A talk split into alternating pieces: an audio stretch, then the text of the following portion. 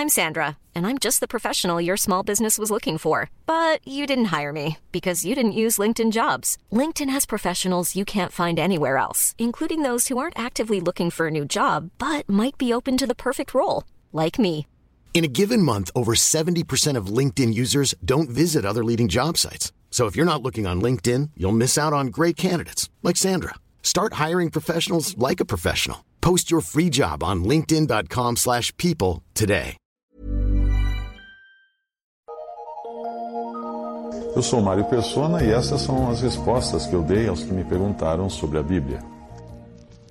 Você perguntou se estaria certo nós afirmarmos que o Espírito Santo, uma vez recebido pelo crente, nunca mais iria sair dele, já que tem uma passagem em 1 Coríntios, em 1 Tessalonicenses 5,19 que fala, ou supostamente falaria, da possibilidade de se perder o Espírito Santo, porque ali diz que existe a possibilidade de extinguir ou apagar o Espírito.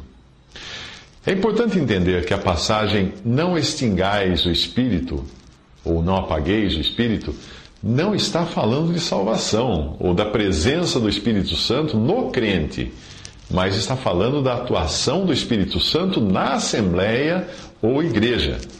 Lembre-se de que esta é uma carta escrita a uma Assembleia e não a um indivíduo como é o caso das cartas a Timóteo.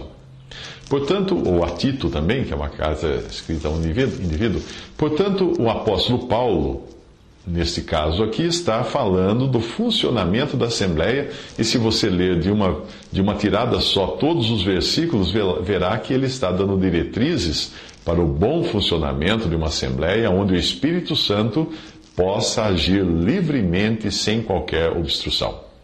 1 Tessalonicenses 5, de 11 a 22, vamos ver uns trechos. Por isso exortai-vos uns aos outros, edificai-vos uns aos outros, como também o fazeis, e rogamo-vos, irmãos, que reconheçais os que trabalham entre vós e que presidem sobre vós no Senhor e vos admoestam. E que os tenhais em grande estima e amor por causa da sua obra Tende paz entre vós. Rogamo-vos também, irmãos, que admoesteis os desordeiros, consoleis os de pouco ânimo, sustenteis os fracos e sejais pacientes para com todos. Vede que ninguém dê a outrem mal por mal, mas segui sempre o bem, tanto uns para com os outros, como para com todos.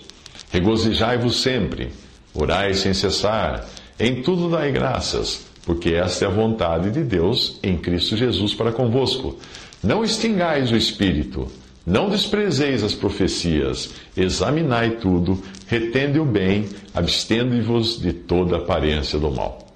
Muito bem. O contexto diz que todos os irmãos devem se exortar mutuamente e se edificar mutuamente, no versículo 11.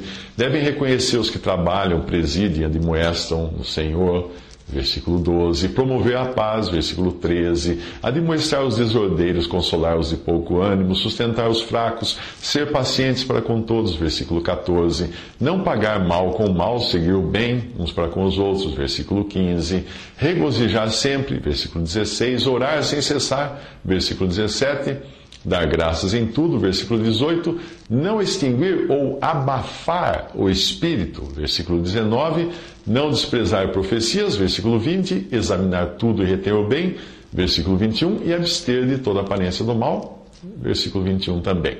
Portanto, a admoestação, não extingais o espírito, não fala da perda do Espírito Santo por um indivíduo, mas sim da obstrução da liberdade do Espírito na Assembleia, na igreja.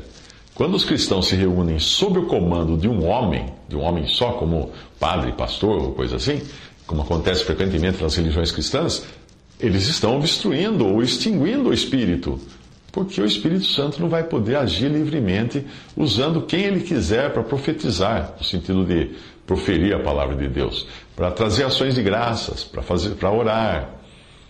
Uh, a passagem fará mais sentido se você levar em conta o que diz em 1 Coríntios, Coríntios 14, que ali também são diretrizes específicas para quando os cristãos se reúnem.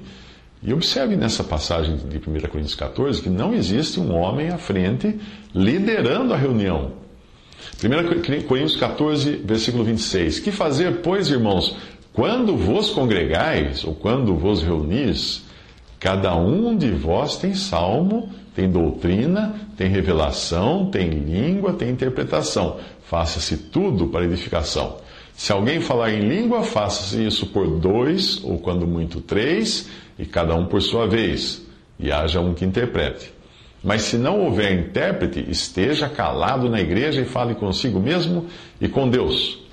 E falem os profetas, dois ou três, e os outros julguem. Mas se a outro que estiver sentado for revelado alguma coisa, cale-se o primeiro, porque todos podereis profetizar, cada um por sua vez, para que todos aprendam e todos sejam consolados. Pois os espíritos dos profetas estão sujeitos aos profetas. Porque Deus não é Deus de confusão, mas sim de paz. Como em todas as igrejas dos santos, as mulheres estejam caladas nas igrejas, porque lhes não é permitido falar. Mas estejam submissas, como também ordena a lei. E se querem aprender alguma coisa, perguntem em casa a seus próprios maridos, porque é indecoroso para a mulher o falar na igreja. Porventura foi de vós que partiu a palavra de Deus, ou veio ela somente para vós? Se alguém se considera profeta ou espiritual, reconheça que as coisas que vos escrevo são mandamentos do Senhor. Portanto, o extinguir o espírito não tem nada a ver com aniquilar a salvação ou expulsar o Espírito Santo de uma pessoa. Extinguir o espírito significa limitar a sua liberdade entre os santos na igreja.